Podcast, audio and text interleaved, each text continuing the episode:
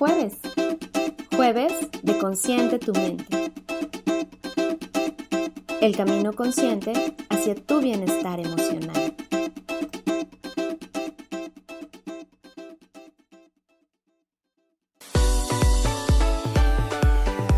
Escucha, comparte, descarga e interactúa con nosotros. Eres más que bienvenido a los Podcast MX.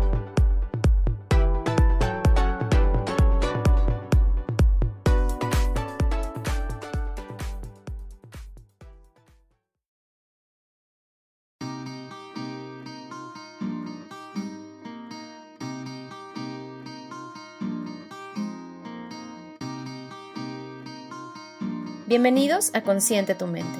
Yo soy Ana Paula Martínez y estaré contigo en este espacio en donde abordaremos temas que nos lleven a construir juntos un aprendizaje encaminado hacia el bienestar emocional. Quédate conmigo. Comenzamos.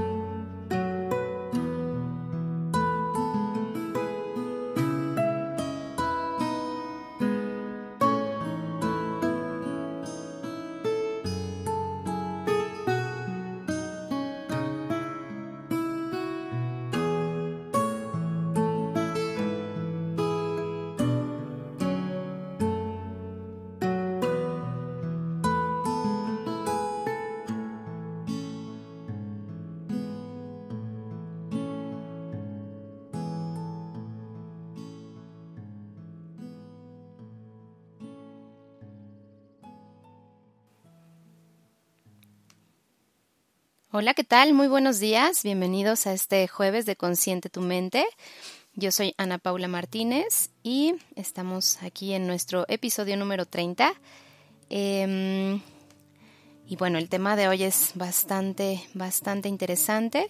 Es, ah, vamos a hablar sobre el bullying y el título es Bullying, ¿por dónde empezar? Justo este programa se me hacía muy importante plantearlo desde este desde esta pauta de por dónde empezar, ya que para mí es muy importante que podamos tener un mejor entendimiento y una mejor comprensión de lo que realmente es este problema. Creo que hoy en día todo el mundo escuchamos hablar de bullying, ¿no? Es algo que nos preocupa, es algo que nos ocupa y finalmente eh, vamos a platicar un poco sobre desde dónde se genera, desde dónde inicia, desde dónde, em, cuáles son los inicios de esto, que justo hace eh, a largo plazo un problema tan complejo, ¿no? Y a veces tan difícil de entender desde el punto de vista del cómo podemos comprender cómo hay tanta gente hoy en día que pierde incluso las habilidades de empatía, que mm, no, no les importa el sentir de los demás, ¿no? Y, que cometen monstruosidades por el hecho de no tener esta conexión con, el entorno. Entonces, bueno, vamos a entender desde dónde viene esta problemática. Por eso para mí pues es muy importante el que sepamos que para poder intervenir primero tenemos que entender de dónde, de dónde surge todo esto. Entonces, bueno, pues para los que me sintonizan por primera vez, yo soy Ana Paula Martínez, licenciada en Comunicación Humana, soy terapeuta infantil en CITIN, Centro Infantil Terapéutico Integral, y em, les recordamos nuestras redes sociales porque es muy importante que nos sigan, tanto en Facebook, en Twitter o en Instagram como los podcast MX. Eh, también pueden seguirme en mi página personal de Facebook, que es Ana Paula Martínez, Consciente tu Mente. Y darnos follow en Spreaker. Spreaker es la plataforma por la que transmitimos en vivo el podcast. Y bueno, eso nos ayuda a poder tener más alcances, tener eh, que la gente nos pueda ubicar con mayor facilidad, ya que finalmente eh, ustedes saben que el objetivo de estos programas y el, el brindar este tiempo para ustedes es para informar y para tener mayores recursos que nos hagan pues ser mejores como personas y ser, ser aligerarnos, ¿no? Esta carga de nuestro día a día y tener una mejor sociedad. Ese es mi gran anhelo, mi gran deseo al, al, ver pues las circunstancias tan complejas que estamos viviendo, ¿no? Entonces, bueno, sería muy, muy valioso que nos dieran follow en Spreaker. Eh, les recuerdo que en, a través de Spreaker está nuestro chat en donde pueden interactuar con sus preguntas, sus comentarios sobre el tema que estemos viendo. Asimismo, recordarles que si les gusta el programa y lo pueden recomendar, eh, el podcast se queda grabado en Spotify. Nada más tienen que buscar Consciente tu mente, Consciente con SC, para que entonces puedan tener acceso a todos los eh, programas anteriores y los que se van eh, generando. Entonces, bueno, pues como les decía, vamos a hablar sobre este gran tema que es el bullying y esta gran problemática que afecta a nuestros días. Em, y para eso, como ustedes saben, siempre comenzamos con una reflexión. Em, esta reflexión nos ayuda a aterrizarnos para poder acomodar lo que vayamos a entender o aprender el día de hoy en los conocimientos que ya tenemos. Entonces, primero vamos a respirar, dos respiraciones profundas.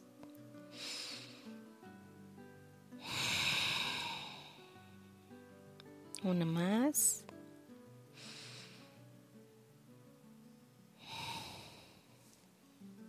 Y bueno, una vez que respiramos y nos aterrizamos ya en el presente, vamos a reflexionar sobre el bullying, ¿no? Que es una palabra que este es un término en inglés, pero que así es como ya lo entendemos y le damos todo el significado que tiene, ¿no? Para ti, ¿qué es? ¿Qué es el bullying? ¿Cuál consideras que es el principal factor que interviene en que este problema sea cada vez más grave, más preocupante y que esté de manera más presente en nuestros días. ¿Qué pasa en estos tiempos? Digo, siempre ha habido esta problemática, pero sin duda creo que todos estamos de acuerdo en que en estos días y en estos tiempos es cuando más se está viendo eh, presente y de manera pues más exponencial, ¿no? Entonces, es interesante reflexionar ustedes de pequeños si fueron molestados por alguien, si ubican a este compañerito de la clase que constantemente buscaba formas de molestar o llamar la atención, ¿no? Y desde ahí reflexionar el reflexionar el por qué se imaginan que haya personas que parezca que incluso disfrutan de estas acciones, ¿no? Que incluso disfrutan el, el hecho de, pareciera, porque se ve en su cara, ¿no? Que, que, les gusta molestar o incluso hacerle daño a, a alguien más. ¿Desde dónde vendrá esa, esa raíz del comportamiento? Por otro lado, ¿cuál crees que sea la solución a este problema? ¿Cuál crees que, cuáles medidas son las que se deben de tomar para que entonces esto cambie o, o se minimice o se frene? ¿Qué consideras que es lo que hay que hacer? Esta, esta, pregunta es bien importante y bien interesante que la contesten porque al final, después de lo que yo eh, les exponga, verán que que tal vez esta, esta respuesta deba cambiar un poco. Siguiente pregunta es, ¿crees que se requieren medidas duras, rígidas, para erradicar o disminuir esta problemática? Y bueno, una vez que ya estamos reflexionando sobre estos, estos aspectos, hablando de bullying, vamos a empezar a decirles, yo a definir qué es. Entonces, bueno, pues el bullying como tal, como les decía, es un término eh, del inglés, es un anglicismo, y este concepto se refiere al acoso escolar y a la, a la forma eh, que se manifiesta de eh, maltrato físico, maltrato verbal, maltrato psicológico. Y esto se produce entre los escolares. Se produce de manera reiterada, continua y a lo largo del tiempo. Lo que yo les quiero contar el día de hoy y que toda esta información eh, la baso en un video que es maravilloso, pero desafortunadamente solamente está en inglés este, y que en estos días se los voy a compartir. Pero aquí eh, justamente la doctora Becky Bailey, que, quien es quien habla de la disciplina consciente, explica cómo son las fases en las que se va a ir convirtiendo un niño en un, un bully, ¿no? Para esto es un proceso que lleva muchos años, muchos, muchos, muchos años. Y entonces em, es muy importante que entendamos para poder saber cómo actuar, cuál es esta dinámica que hay entre un bully o un acosador y la víctima o el acosado. Los dos son un punto de interés muy importante de identificar en tiempo para las personas que tienen hijos chiquitos, para los maestros que llegan a escuchar nuestro programa, ¿no? Hay ciertos aspectos que les voy a ir mencionando que debemos de identificar en, en el tiempo preciso para que justamente podamos intervenir y que eso que se va gestando en tantos años podamos eh, darle otra dirección. Entonces, bueno, es importante aquí, por eso les estoy haciendo mucho énfasis y les estoy diciendo reiteradamente que es un proceso que se lleva a lo, largo de muchos años. Em, el bullying es diferente a ciertas conductas em, de agresión o de molestia. Entonces, actualmente mal usamos el término, o sea, estamos usando de manera inadecuada el término bullying o bulear ya como verbo, ¿no? Porque para todo ya los niños es, si el niño le quitó algo, ay, me está buleando. Si el niño le dijo tonto, me está buleando. O me está, ¿no? Entonces, estamos atribuyendo un término que es grave a algo que es común, que los niños por estar conociendo las reglas sociales, por estar aprendiendo, ¿no? A, a llamar la atención, a buscar el reconocimiento y a veces lo hacen de manera inadecuada. Entonces, en esa búsqueda surgen estas conductas que son muy comunes, ¿no? Los niños que molestan, los niños que, que llegan a agredir, este, pero si, si solo es algo esporádico, eso no es bullying, ¿no? El bullying como tal podemos hablar de él hasta las etapas de la prepa, más o menos. Mucho antes podemos tener estos indicadores que nos ayuden a saber en qué momento obtener ayuda, eh, valga la redundancia, para evitar este problema. Entonces, eh, es importante que no categoricemos cualquier tipo de agresión en estos días como el que ya es un, propiamente una situación de bullying, ¿no? Entonces, en vez de, de decir, ay, me, me buleó, pues es, bueno, sí me molestó, sí me está, este, está molestando las conductas que está teniendo conmigo. Sin embargo, el bullying es un concepto que se debe tomar con seriedad, pues es un tipo muy serio de agresión. Eh, entonces, esta palabra, como les decía, es ya un, término en donde vamos a hablar y va a ser bastante interesante de cómo incluso el cerebro se va modificando eh, y empieza a tener eh, algunas desconexiones muy importantes que hace que entonces a lo largo de los años se convierta esto en un grave problema. Entonces, ¿cómo empieza todo? Les decía que este es, esta información eh, me basé mucho en, en un video creado por la doctora Becky Bailey en donde explica de forma maravillosa cómo van pasando estas etapas eh, en donde podemos hacer una intervención en ese momento y evitar que se convierta en un problema más grande. Entonces, Imaginemos que todos los niños que nacen traen diferentes temperamentos. Cada quien tuvo una situación distinta en su periodo gestacional. Cada quien trae antecedentes diferentes eh, en sus antecedentes prenatales. ¿no? Hay niños que estuvieron expuestos a diversos, eh, ya sea sustancias o emociones o situaciones que durante el embarazo pudieran alterar alguna, alguna situación en el desarrollo del niño. ¿no? Entonces, entendiendo esta forma, ya que los niños nacen tienen cierto temperamento.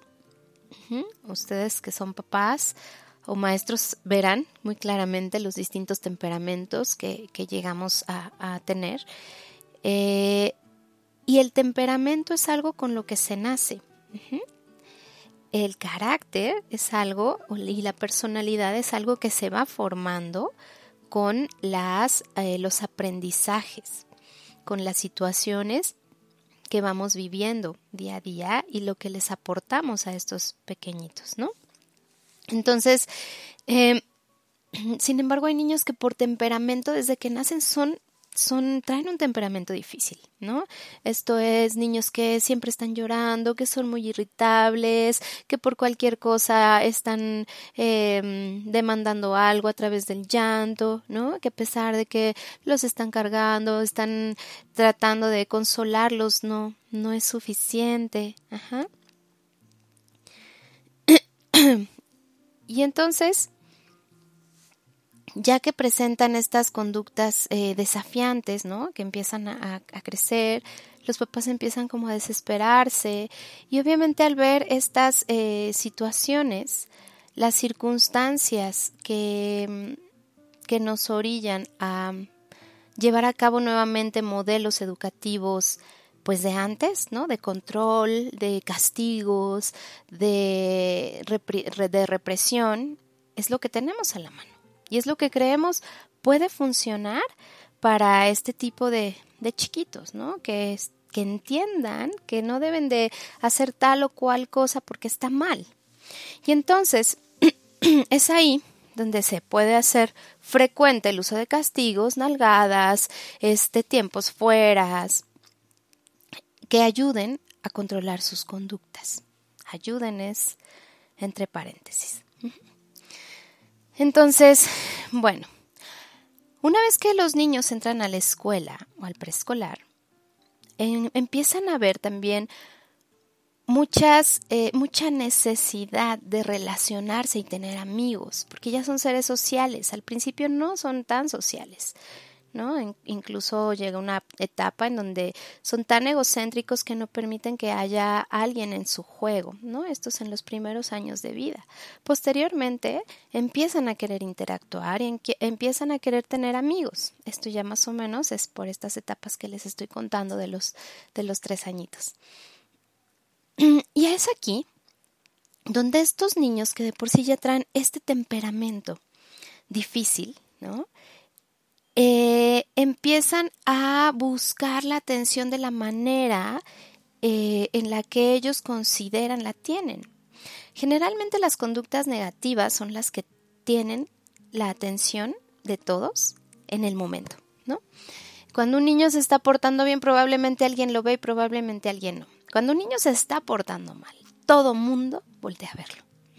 Entonces, eh, tengamos claro que en estas edades los pequeños comienzan a entender ¿no? Todas estas habilidades sociales no tienen claridad de cuáles son las reglas sociales y las están aprendiendo. Desafortunadamente nosotros a veces pensamos o creemos que ellos ya deben de saberlo, que ellos ya nacen sabiendo eh, qué ser respetuoso, qué ser responsable, eh, etcétera, etcétera, ¿no?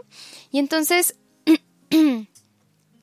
ah, por otro lado, hay otros niños con un temperamento como como estos chiquitos que no tienen mucha energía, que al contrario, ¿no? En vez de estar, eh, están más aislados, eh, se ven como, pues como que son, no tienen como tanto entusiasmo de participar en las actividades académicas y demás.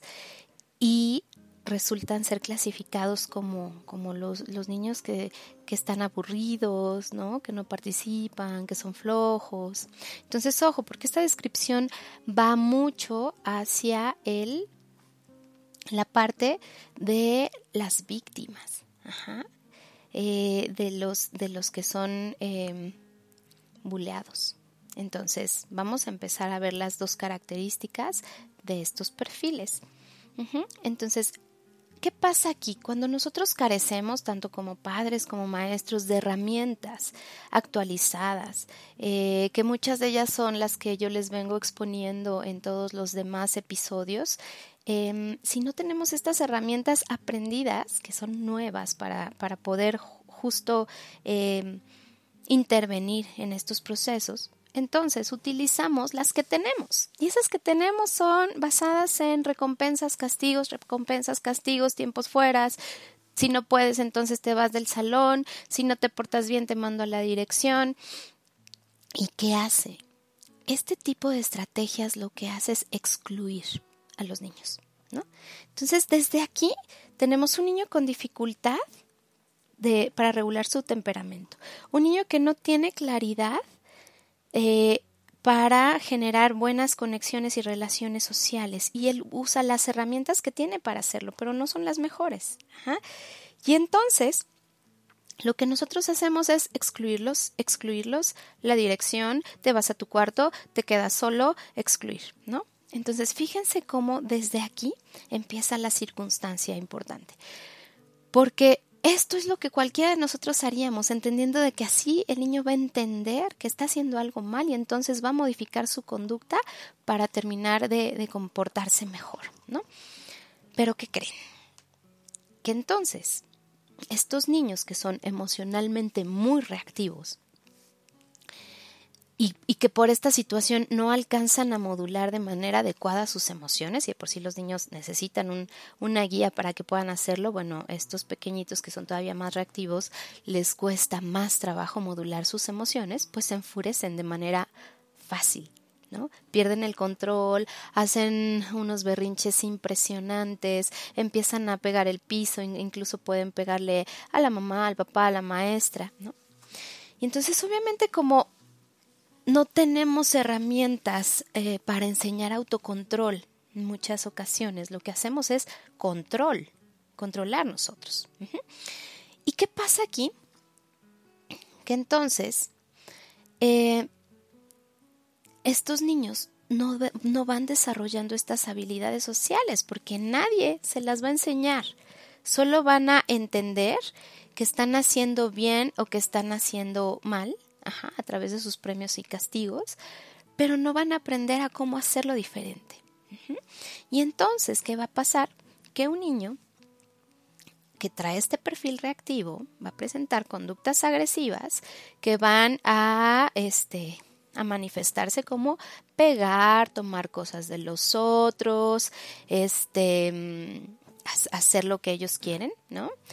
Y mientras el niño pasivo lo que va a hacer es permitir que le peguen o que tomen sus cosas sin decirle a nadie, por esta inseguridad, por esta ansiedad que él tiene. ¿no? y que no sabe eh, desde la asertividad poner límites, ¿no? Son estos niños que a cualquier cosa le dices, bueno, pero dile a tu mí, si te molesta, dile a tu maestra y dile a tu maestra. Y esto es un grave error eh, porque a los que les tenemos que enseñar a poner límites son a ellos mismos. ¿No? Nosotros le debemos decir, tienes que decirle a tu amigo, oye, no me gusta que me hagas esto con una voz fuerte. Pero muchas veces en vez de enseñarles a ser asertivos y poner límites, dejamos que el límite lo ponga alguien más porque de alguna manera le estamos dando el mensaje que él no es capaz de, de decir o, lo que él diga a lo mejor no se va a respetar. Por eso necesita la ayuda de alguien más. ¿Se dan cuenta? ¿Se dan cuenta de lo, de lo importante que es el, poder aprender nuevas estrategias, lanzamos los mensajes equivocados, sin duda. Entonces, bueno, en, estas situaciones, los, tanto el, el, niño que va a tener tendencias a ser víctima como el niño que está teniendo tendencias a ser este bully, ¿no? No les estamos brindando estas, estas herramientas. Y bueno, empezamos, ahora sí, a clasificarlos. A clasificarlos como niños buenos o como niños malos. O como niños desmotivados y flojos y el que siempre me lleva a la contraria y todo esto. Entonces, aquí la importancia de ver estos e identificar estos signos a tiempo, ya que de lo contrario vamos a estar encaminándonos a que estos pequeños sí vayan hacia ese camino. ¿no? En donde en un futuro sí ya sea muy difícil revertir el efecto de, del daño, porque ahorita verán, les explicaré cuáles son los, los efectos a nivel del cerebro que tiene este tipo de situaciones. Y bueno, entonces ya pasan el kinder y a lo mejor son niños que desde el kinder las maestras a cada rato los mandaban a la dirección, este, los mandaban a algún, algún lugar para que estuvieran lejos, en vez de enseñarles, en vez de enseñarles cómo convivir, en vez de enseñarles cómo compartir, en vez de enseñarles eh, cómo pedir las cosas, ¿no? en vez de enseñarles cómo conectarse con sus amigos.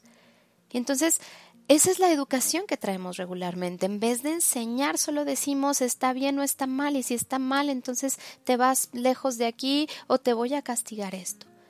Pero muy pocas veces nos detenemos a enseñarles las habilidades, a enseñarles a pedir las cosas, a enseñarles a guardar control, a enseñarles, ¿no? ¿Quién les enseña? Creemos que ellos solitos lo tienen que hacer y es muy difícil. Ok, entonces en esta etapa, ya en la primaria, estos niños, pues imagínense, ¿no? Ya vienen así, hasta como bien etiquetados y buscan, buscan de manera muy desesperada el tener relaciones sociales eh, y convivir con los demás y poder tener amigos, ¿no? ¿Por qué? Porque todos los seres humanos, todos, absolutamente todos, buscamos un sentido de pertenencia, un sentido de saber que tenemos que tener nuestro círculo social, nuestro círculo de amigos, el saber que, que somos reconocidos, que somos aceptados, ¿no? Porque somos seres sociales. Y entonces al estos pequeños estar buscando de manera importante el generar conexiones con los demás, con estas estrategias que tienen, ellos lo hacen con estas estrategias que tienen, ¿no? Nadie les ha modelado cómo hacerlo de manera diferente.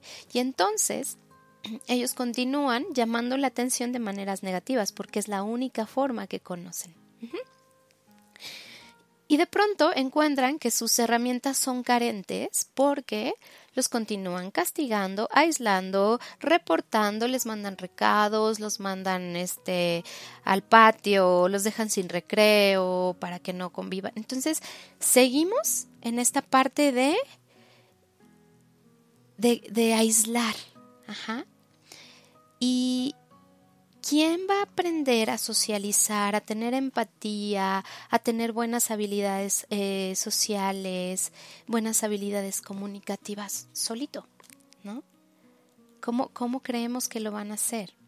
Entonces, hasta aquí estos pequeños han sido completamente excluidos y pues les es difícil tener amigos. Bueno, eh, hasta aquí vamos a leer nuestros comentarios hasta el momento. Bueno, tenemos dos saludos de Carla eh, y de Betty. Muchas gracias por estar aquí. Eh, les recordamos que nos escriban, que nos escuchen por Spreaker y que cualquier pregunta o comentario que tengan, pues nos lo hagan llegar.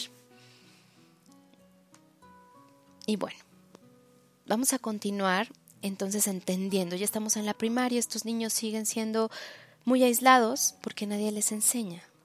Ojo, para que las conductas cambien hay que enseñarlas y de verdad que los niños, si lo sabes manejar desde el darles una intención positiva a sus conductas, desde el modelarles, desde el entenderlos, desde la empatía, ellos aprenden estrategias diferentes. Y entonces es aquí donde está la solución a el problema tan complejo que se convierte posteriormente. Em, entonces, al tener esta deprivación social en donde no logran conectarse con los demás ni satisfacer este sentido de correspondencia del que estamos hablando, se empieza a generar un dolor emocional. Fíjense, esto es bien interesante porque este dolor emocional es equiparable con el dolor físico. O sea, duele. Realmente el cerebro lo interpreta como una señal de dolor. Y justamente por mecanismo de protección, al sentir dolor, el cerebro busca tener cambios significativos en su bioquímica para que entonces no sientan eso. Y es aquí donde yo les decía que es súper interesante ver cómo empiezan a, a, tener estos cambios que después, ¿por qué nos es tan difícil entender cómo una persona puede asesinar a alguien sin intentarse el corazón, sin tener tantita empatía, eh, hacer cosas tan violentas, ¿no? Sin que le duelan o sientan algo? Porque justo las habilidades de empatía y todas estas habilidades sociales eh, surgen a través de las conexiones afectivas, de las conexiones y de las relaciones saludables que por alguna razón estos chiquitos no traen esas herramientas para poderlas llevar a cabo, pero hay que enseñárselas y las aprenden. Entonces, eh, ya que tenemos estos cambios bioquímicos, empieza a haber una falta de conexión ¿Para qué? Para que no me duela tanto, porque lo que estoy viviendo es doloroso. Estoy haciendo algo y me regañan y me gritan y me pegan y me mandan a la dirección y nadie me quiere y quiero jugar con los niños y ninguno quiere jugar conmigo, ¿no? O sea, obviamente es una consecuencia de las conductas, pero de las conductas que nadie le ha enseñado a modificar. Ajá. Entonces, em, vamos a ver. ¿Qué pasa después? Bueno, espero que hasta aquí me vayan siguiendo. Pero ya como en la primaria, primaria media secundaria, los niños siguen desesperados buscando conexiones sociales y emocionales y llamando la atención eh, con lo que saben hacer. ¿no? Como les decía, las conductas negativas siempre tienen mucho más foco de atención que las conductas positivas. Entonces las siguen haciendo y hasta peores para que entonces la gente les, las los voltee a ver. Porque de tener conexiones a no tenerlas, prefieren tenerlas, sea como sean. Entonces, aunque sean negativas, aunque mamá esté gritándome, gritándome, gritándome, de alguna manera está ahí. Entonces, si es la única manera en la que yo puedo obtener su atención, pues entonces así lo voy a seguir haciendo. Y entonces el niño con tendencias eh, temperamentales y esta parte más así ya, ya hacia la agresión por falta de aprendizaje de las conductas apropiadas, comienza a buscar con quién conectarse desde sus herramientas. ¿Y qué creen? Que es aquí donde se encuentra la víctima. A ese chiquito que tampoco es social, pero que no da lata, pero que nadie ve, pero que nadie pela, porque pues es tranquilo, pero pues ni, ni sé, ni nunca oído su voz, ¿no? Estos perfiles en el salón de clases es bien importante que los detecten, porque también a ellos hay que darles voz, hay que darles asertividad, hay que darles conexión. Entonces, los, los acosadores o los bully empiezan a buscar con quién conectarse y embonan perfecto con los perfiles que tienen hacia el ser victimizados, ¿no? Y entonces, hasta aquí vamos bien, espero que esté siendo clara. Eh, ahorita vamos a leer un comentario bastante interesante. Entonces, al querer conectarse y no lo logran, se, se, conectan con esta víctima, ¿no? Y esta víctima también, como no tenía el reconocimiento, como nadie lo integra, como nadie le hace mucho caso, pues prefiere tener el reconocimiento de alguien, ¿no? Y entonces, pues yo termino haciendo lo que tú quieres, porque de alguna manera tú estás aquí, ¿no? Eh, hago lo que me pides y no le digo a nadie, porque de tener malas relaciones a no tenerlas, prefiero tenerlas. Y bueno, a estas alturas, las consecuencias y los castigos ya les resultan muy irrelevantes, ya no les importan, ya han sido tan excluidos de su entorno social que realmente ya comienzan a estar desconectados. Ahora sí, una desconexión real. Fíjense cómo ya van varios años, por eso yo les digo que es algo que se puede prevenir desde etapas muy tempranas, ¿no? Entonces empiezan a estar desconectados y ahora sí bioquímicamente, eh, para que el cerebro ya no tenga este dolor físico, que es el que les decía, comienza a desconectarse. Y la parte de motivación y, de toda la parte afectiva eh, que manipula el cerebro, literalmente empieza una desconexión, se apaga. Se apaga para que ya no duela. Y es cuando ya estos niños que desde chiquitos eran así, a estas alturas, ya si les pones un castigo no les importa. Ya si les dices que los vas a mandar a la dirección ya no les importa. Hay una completa indiferencia. Hay una falta completa de, de, sentir algo por, por ese castigo que está recibiendo. ¿no? Y entonces seguimos tal vez con lo mismo, ¿no? Bueno, pues entonces lo expulsan y, ninguna escuela lo quiere, ¿no? Eh, y entendiendo, ¿no? Por, por, el riesgo que llega a ser eh, respecto a las otras personas. Ojo, aquí yo quiero eh, aclararles que lo que yo estoy mencionando, lo que, lo que veo es hay que dar una intervención temprana para que no se llegue a estos niveles, porque por supuesto en estos niveles, ¿quién va a querer tener un niño así en su escuela? ¿No? Es un gran riesgo. Pero por eso el identificarlo desde temprano en donde sí puede haber un cambio, en donde sí puede haber eh, una reconexión, una revinculación de, de, ese, de esa persona, ¿no? Que estas habilidades del cerebro que hace para que se desconecten no se desconecten. Y entonces al haber una completa indiferencia y los papás y los maestros buscan de manera desesperada imponer más castigos aún peores para ver si así entienden mejor, ¿no? Y a ver si así a través del control pueden modular sus conductas y seguir este Y estos chicos están ya tan desconectados que no les importa ya lo que haga la gente. Entonces, cuando un niño le pones un castigo y te dice, no me importa, haz lo que quieras, ese ya es un nivel bastante eh, elevado, ¿no? Y de manera inconsciente el mensaje que te dicen es, yo no me siento importante o querido por los demás. Y entonces sí, al no sentirse ni importante ni querido, pues por supuesto que se va a desconectar y no importarle a nadie, ¿no? Y entonces al ver las conductas tan, tan alarmantes que presentamos eh, y que continuamente reforzamos estos mensajes, ¿no? Con lo que estamos haciendo seguimos reforzando el no me importas, no eres especial, no eres importante, no eres querido, no eres valioso, no eres deseado, ¿no? Por la gente. Entonces, imagínense, ya ahí tenemos un cerebro completamente desconectado. Entonces, finalmente ya en la adolescencia es aquí donde ya es un problema donde ya es un problema grave. Por eso les digo que es difícil hablar de bullying en etapas de kinder o primaria porque esto lleva muchos años. Ahí son señales de alerta muy grandes para atender en ese momento. Y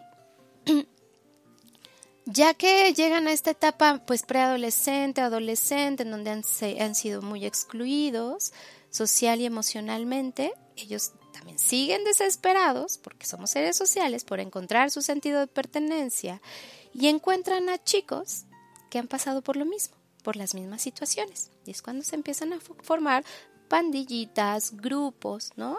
En donde tienen las mismas características. Y entonces es en donde se sienten reconocidos.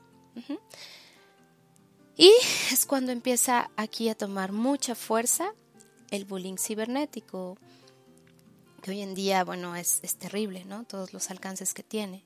O, inventar cosas eh, de los demás para lograr su atención. Y estas alturas ya podemos hablar de que el cerebro ya tuvo un cambio significativo bioquímicamente, cambió su bioquímica. Ajá. ¿Y cuáles son estos cambios? El cerebro empieza a sentir placer, así como lo oyen, placer por lastimar a otra persona. Entonces, ¿Por qué pasa esto? Porque se segregan sustancias similares a la morfina que ayudan a mitigar ese dolor emocional que han traído por toda su vida. Y literalmente se convierte en una adicción. Como se siente tan bien lastimar a alguien y genera estas sustancias, pues necesito hacerlo más. Y empieza a ser una adicción. Pero porque todas las fases no hubo una intervención en tiempo y apropiada que hiciera que el niño se pudiera conectar con sus pares de forma saludable. Y entonces, ¿qué pasa? Pues sí, son las prepas en donde ya todos estos chicos son expulsados de todas las escuelas, por supuesto nadie los va a aceptar en las escuelas, son excluidos de todos lados, este, sus papás pues ya no pueden más con ellos, ¿no? Eh, y entonces la habilidad de la empatía se encuentra completamente apagada, completamente apagada. Entonces, sí es lo que pasa con las personas que hoy en día hacen cosas tan terribles, ¿no? Acabamos de oír esta noticia que tenemos muy reciente, en donde esta chiquita eh, fue que la sacaron de la escuela, ¿no? Por no llegar su mamá y alguien más se la llevó y entonces desapareció y la encontraron en una bolsa de basura, ¿no? O sea que Qué terrible. Muerta y, maltratada, ¿no? Son esas noticias que de verdad a veces me es tan difícil de entender, pero por eso me dio la tarea de investigar como toda esta información, de dónde viene esa insensibilidad, ¿no? ¿Qué podemos hacer para que esto cambie? Y esto es gran parte de lo que hay detrás. Entonces, eh, como esto es lo que pasa con los agresores. La víctima, ¿no? Los niños que siguen siendo pasivos, penosos, tímidos, que no saben poner límites y demás, su bioquímica en ellos no tiene ninguna modificación. Pero también tienen este dolor, este dolor eh, emocional en donde no se sienten ni reconocidos, ni aceptados, ni integrados. Y entonces, ¿qué pasa? Que son los típicos casos que acumulan tanto y no dicen, y acumulan tanto y no dicen, que de pronto ya no pueden más. Y son los casos en donde hemos oído que un niño saca una pistola y entonces mata a sus compañeros y después a él, ¿no? Este, mm, y que era de los más callados, el que nunca hacía nada, el que nunca decía nada, ¿no? Que era como algo muy inesperado. Entonces, los dos perfiles son preocupantes y a veces solo nos enfocamos en uno. Si nosotros les diéramos también las herramientas al perfil de las víctimas, las herramientas de poner límites asertivos, de, tener una voz firme en donde puedan expresar lo que no les gusta, y enseñárselos y modelárselos, entonces podrían poner los límites en tiempo. Ok, es un tema bastante interesante y seguro de mucha controversia. Pero bueno, todo esto que yo les digo es basado en investigación científica. Y justamente va a, dar a entender lo que hay detrás de toda esta problemática, ¿no? Entonces esta gran reflexión a lo que nos lleva es que nosotros aplicamos medidas extremas para controlar el problema, ¿no? Excluirlos, castigarlos, en un futuro encarcelarlos, por supuesto. Y seguimos haciendo lo mismo y lo mismo y lo mismo. De aquí va la, gran reflexión. Hacemos, tomamos las medidas que hacen que se genere el problema. Queremos solucionarlo con la situación que lo está generando. ¿Y cuál es el resultado? ¿Realmente funciona? ¿Realmente así puede, puede alguien eh, rehabilitarse estándolo excluyendo y excluyendo? Ojo, aquí no estoy eh, diciendo en las cuestiones de ya las etapas de adulto, ¿no? Yo hablo de que, de, porque ahí, bueno, pues ya, o sea, ya no hay mucho que hacer, el cerebro está desconectado, ¿no? Sin embargo, podemos hacer mucho antes, mucho antes. Eh, que no sea el mandarlos a la dirección, que no sea el mandarlos a dejarlos sin recreo, que no sea el mandarlos a un tiempo fuera, sino que sea enseñarles a convivir con sus amigos, pero de verdad casi nadie lo hace, nadie se detiene a hacerlo. Hoy en día, bueno, ya hay como más intervención en esta parte, pero muchas veces nos enganchamos con las herramientas que, tenemos y que finalmente creemos que son las mejores. Entonces, bueno. Entonces, la reflexión aquí es por dónde empezar. ¿Y por dónde vamos a empezar? Empezar entendiendo cómo se empieza a generar esto desde las primeras etapas. Em, si entendemos esto, como ya se los expliqué, podemos saber que entonces necesitamos nosotros aprender distintas estrategias para enseñarles a estos niños de difícil temperamento, para reubicarlos, para em, que agarren nuevamente este camino, en donde puedan encontrar habilidades sociales que realmente les ayuden a, poder relacionarse con los demás de manera saludable y sin lastimar.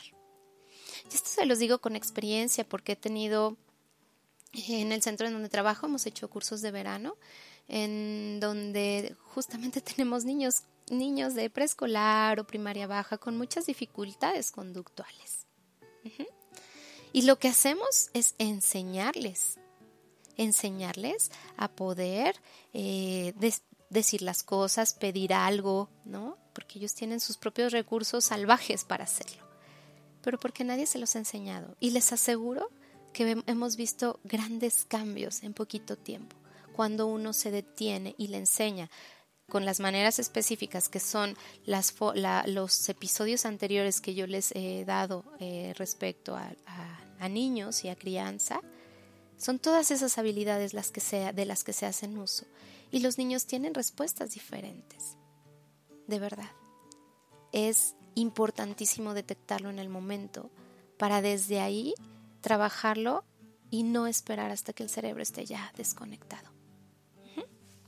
Entonces, la respuesta de dónde empezamos es enseñar y no castigar, eh, aprender de las consecuencias, pero no desde la intención punitiva de hacerlo sentir mal, de que entre más lo castigue se va a sentir peor y entonces así va a cambiar, porque más los estamos desconectando. Les recomiendo mucho que escuchen el episodio de consecuencias y castigos, que ese ya por ahí está, porque ahí también habla mucho de entonces cómo tenemos que hacerles. O sea, sí, sí tienen que tener consecuencias, pero de otra forma de planteamiento. Em, que ese no es el tema de hoy. Para eso habrá que escuchar los otros episodios y también podemos hacer otro de, de, cómo intervenir propiamente en esto, ¿no? Pero para mí lo importante de hoy era enseñarles o explicarles de dónde viene la problemática. Entonces, las características del acosador y del, y del acosado son las siguientes, ¿no? El acosador generalmente es alguien que necesita tener el dominio sobre todo eh, de otras personas para sentirse poderoso y así ser reconocido, porque es la única manera que puede hacerlo, porque nadie lo ha reconocido a él. Dos, carece de habilidades sociales y no muestra ningún tipo de capacidad de empatía. ¿Por qué? Porque, como les expliqué, se va apagando el cerebro. Por la regla general, eh, los acosadores son alguien que suelen tener problemas de violencia en su propio hogar. ¿No? ¿Les hace sentido? Se van desconectando por no sentir tanto dolor. Y no tienen la capacidad de autocrítica y manipulan a su antojo la realidad. Porque también son personas que han sido tan aisladas que no aprenden a escuchar a opiniones de los demás, ¿no? Eh, porque no tienen estas em, oportunidades sociales de poder aprender todo lo que deben para poder relacionarse adecuadamente. Y por otro lado, que también es de procurar y de identificar en tiempo, el acosado es alguien sumiso, tiene baja autoestima y además no posee una personalidad segura. Presenta una incapacidad absoluta para defenderse por sí mismo, son estos niños a los que nadie les enseña a poner límites y que en vez de eso es, pero dime si te hacen algo y yo voy a ir a arreglarlo. Pero dile a la Miss para que ella eh, regañe al niño. No, es tú le vas a decir al niño que no te gusta. Tú vas a tener tu voz fuerte para decir lo que no te parece y vas a ser escuchado. Y es ahí donde se hace un trabajo con las escuelas, los padres, eh, maestros, para que en conjunto todos estemos dando el mismo mensaje. Y bueno, pues también generalmente los acosados se tratan de personas muy apegadas a su familia, que no tienen autonomía. Entonces, que saben eh, que la parte de la independencia lo que hace son niños seguros porque les estás dando el mensaje de que ellos pueden hacer las cosas por sí solos. Cuando tú les resuelves y no son autónomos y eres sobreprotector, lo que haces es darle el mensaje de que él solo no puede. Y entonces ese mensaje es con el que crece y entonces él no puede.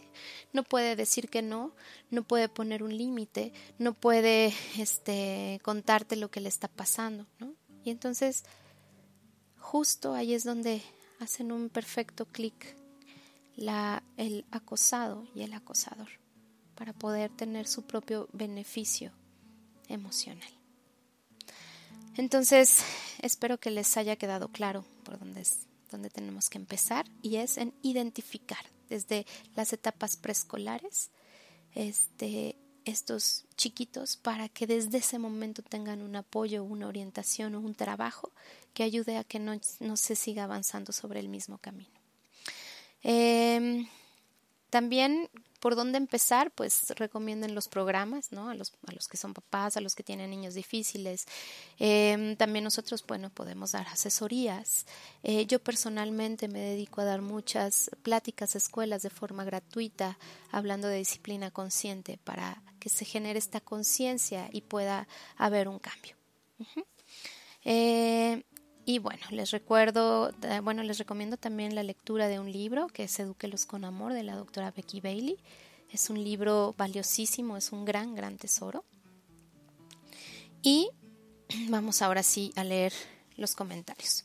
Eh, Betty nos dice, yo pienso que siempre ha existido este problema, yo lo sufrí en mi infancia de forma psicológica y cuando tenemos inseguridades le damos mucho poder para que lo sigan haciendo hasta que dejamos de permitirlo. Ahora a mis hijos les doy mucha seguridad y lo más importante, que se respeten y se den a respetar para evitar este tipo de situaciones. Exactamente, desde la seguridad. Charlie nos comenta que suena que al que hace bullying es la víctima, sin embargo el daño que hacen a los que agreden es creo mayor. Yo al ser un niño que recibí bullying se siente que siempre es defendido el que hace bullying. Entiendo la explicación pero no es suficiente para entender su comportamiento. Espero que hayas escuchado hasta el final del programa. Eh, es interesante obviamente tú al estar del otro lado, ¿no? Sin embargo, lo que aquí yo trato de dar a entender es que lo que estamos haciendo no funciona y no va a funcionar para cambiar la situación. Lo que estamos haciendo no es que ellos sean las víctimas, es que ellos necesitan una orientación más específica para que tengan las herramientas adecuadas para poder desarrollarse, para poder socializar y que entonces en un futuro no sea un gran problema porque lo que se está haciendo no funciona. O sea, tenemos cada vez niños más expulsados de las escuelas, que nadie los quiere, que nadie los va a rehabilitar. Y entonces, por eso hay tantas personas hoy en día en la calle haciendo cosas terribles de las que todos estamos aterrados, ¿no? Y que por eso ya no queremos salir, que por eso ya no queremos exponernos, que por eso muchas veces quisiéramos estarnos de este país, ¿no? Em, espero que entiendan la intención del programa, ¿no? Eh, que es el tener el conocimiento de, de dónde se genera, porque entonces hay una urgencia de cambiar las herramientas educativas que tenemos para que esto sea diferente.